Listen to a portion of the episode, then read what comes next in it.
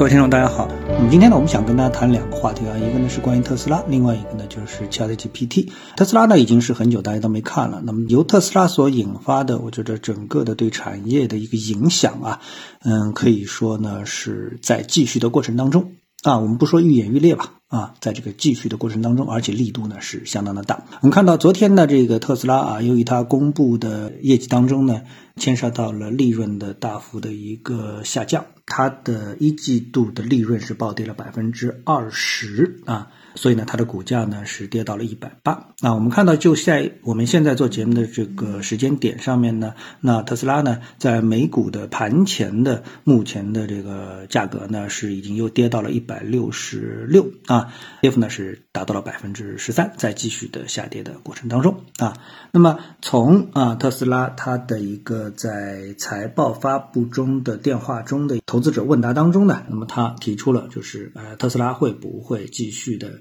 降价或者说改变它的一个定价的策略啊，马斯克呢明确表态，那这个车辆的成本呢正在降低之中，特斯拉将继续调整车辆的价格，追求销量而不是利润率。那么特斯拉的 CFO 财务总监啊，那么表示特斯拉按每周一次的频率评估车辆的一个价格啊。那么在这里面啊，我觉得啊，就是大家啊，嗯，因为我们分析一个问题呢，分感觉，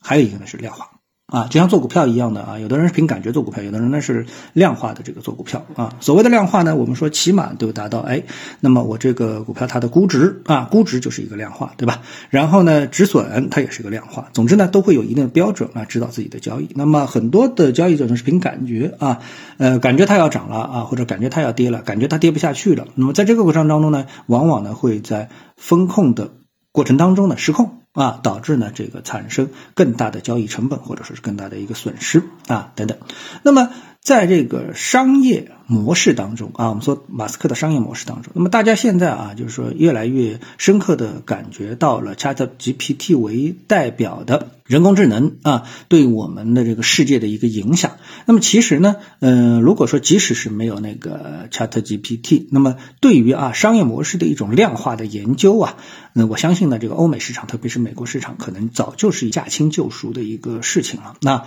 也就是说，模型商业模型啊，我们说的这个商业模型啊，对于特斯拉来说的话呢，那么不是所有的这个商业的业态，特别是创新的商业业态啊，都能套在这个成熟的，就是。以前已经有的这个商业模型的架构当中，但是呢，从我们目前来看，马斯克啊，在新能源车的这样的一个商业模型的呃推进当中，或者是创新当中，我们呃，我个人感觉啊，其实创新的成分并不是绝对的啊，更多的是延续了一种传统的商业模式的量化的这种节奏。也就是说，哎，我特斯拉达到什么样的一个规模，怎么样怎么样，各种各样的变量啊，包括我在电池的这个支持各方面的因素，对我的商业业态会产生什么样的影响？而相比较之言，如果说啊，我们看到国产的这个很多的新能源车的品牌，现在举步维艰，陷入到了非常被动的这么的一个境地，包括它的上下游，特别是上游的电池产业啊，也进入到了一个相对比较尴尬的一个位置。比如说，我们今天看到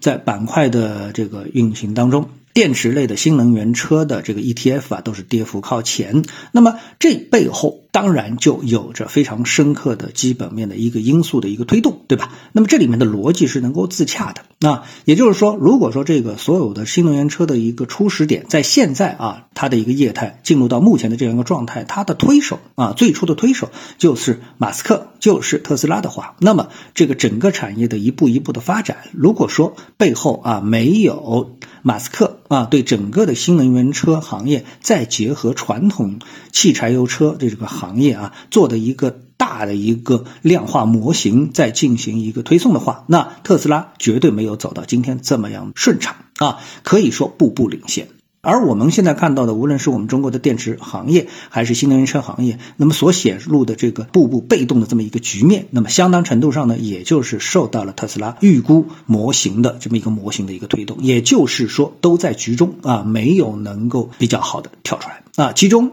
到目前来看，唯一一个能够跟特斯拉相抗衡的，那就是比亚迪。就是比亚迪进可以跟特斯拉打价格战，退它在电池行业当中也能够保持自己有相当的利润率，而其他的产业的话呢，那么他们的上游呢是被类似宁德时代的这样的一个电池厂商给挣了钱，而自己呢就不得不跟特斯拉去打价格战啊，在技术上呢又不是领先的这么的明显，所以呢这种被动，回过头来看啊，我们都说回过头来看的话，那么在这个商业模型当中都是非常非常简单的一个变量，但是你为什么会进入到这样一个状态呢？这个才是值得啊我们现在的电动车领域的这些企业深入思考的问题啊。特斯拉今天都能跌百分之十三，那么在中概股也好啊，国内的电车行业也好，他们会面临一波怎么样的一个新的腥风血雨啊？我觉得呢，这个呢是啊非常值得考虑的啊，就是在这个行业当中啊，继续关注这个行业的投资者必须思考的一个问题啊。所以这个行业啊，它后面的故事还将越来越多。好，那么最后呢，我们再提一下啊，就刚才也提到了 Chat GPT。那么看到现在的这个市场呢，Chat GPT 啊，这今天的行情当中呢，依然是领先啊，无论是传媒 ETF 还是游戏 ETF，继续领涨于整个的一个市场啊。这背后是什么呢？这背后呢，又是可以说另外一个逻辑啊，就是呃，Chat GPT 虽然还没有挣钱，但是呢，哎，给了大家一个非常好的一个预期啊。我们说炒股就是炒预期，而有的行业由于它的这个呃盈利的目标已经得到了非常大的一个确定性，就是不管赢还是亏，都已经进入到这种确定性的范围啊。就像电池啊、电动车啊，那这时候呢，反而投资者就不会给它很高的一个估值啊，或者说已经开始呢打折价估值了啊。这就是我们市场目前面临的一个情况。好，谢谢各位的收听啊，我们今天就把这些观点呢跟大家交流一下，我们下次的节目时间再见。